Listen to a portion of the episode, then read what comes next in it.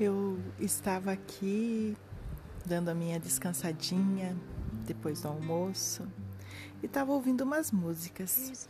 E aí essa música Slow Down acabou começando a tocar na minha playlist. E aí me veio uma inspiração para gravar um áudio para vocês.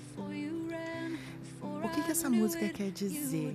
Eu estava prestando atenção na letra da música, né? E ela fala de uma mãe que está falando com seu filho, pedindo, né, para ele desacelerar o crescimento. Que a criança era pequena, era azul ou rosa, depois começou a caminhar e já quis se desligar da mão da mãe. Fala que a mãe mostrou o céu para a criança e a criança quis voar. E esse é um sentimento de todas as mães quando elas olham para os seus filhos e veem como eles crescem rápido, como o tempo passa rápido.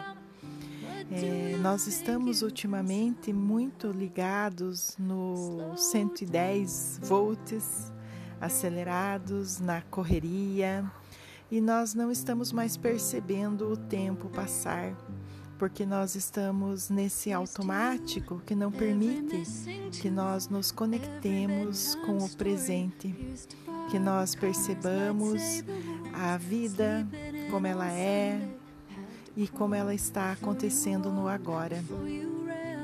Então veio no meu coração uma lembrança também da pandemia, de todas as pessoas que estão passando por dificuldades nessa pandemia. Muitas pessoas internadas nos hospitais com o coronavírus, essas pessoas estão sofrendo, outras estão isoladas em casa e muitas que ainda estão saudáveis estão sendo atacadas no seu principal é, principal motivo de viver, que é o direito de ir e vir. Hoje as pessoas estão com medo, só na nossa cidade, ontem, duas pessoas se suicidaram. A depressão, a ansiedade está tomando conta. As pessoas estão surtando. As pessoas estão sofrendo. Na minha família mesmo, já tive dois casos de Covid, um já curado e outro está no hospital. E aí, quando eu olho para essa pessoa que é da minha família que está no hospital, uma pessoa linda, querida, que tinha tudo para ser muito feliz na vida, muito inteligente, mas num relacionamento tóxico, doentio. E me veio também essa questão aí do desacelerar para nós, para a nossa vida. Por que a gente está tão acelerado e por que a gente está no automático? E por que que a gente aceita que a nossa vida seja difícil? Por que que nós, enquanto estamos saudáveis e sabendo da efemeridade da vida, não tomamos uma atitude para sair daquilo que nos agoniza, daquilo que nos atrapalha, daquilo que nos deixa triste? Essa pessoa que está no hospital também tem uma moça que mora com ela, que é uma moça que também é muito triste e também está com Covid. O companheiro dessa pessoa também está com Covid. Aí eu comecei a pensar e olhar no olhinho deles, nas fotos que eles mandam, né, contando como que estão, um olhar triste, um olhar do que diz e agora, e agora estou aqui. É claro que não são só eles, né? Falo de pessoas próximas, mas também existem pessoas que eu não conheço e que estão na mesma situação.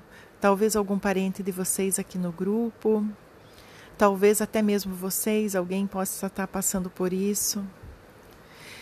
E por que, que a gente quis crescer tão rápido? Por que, que a gente quis acelerar tanto esse processo?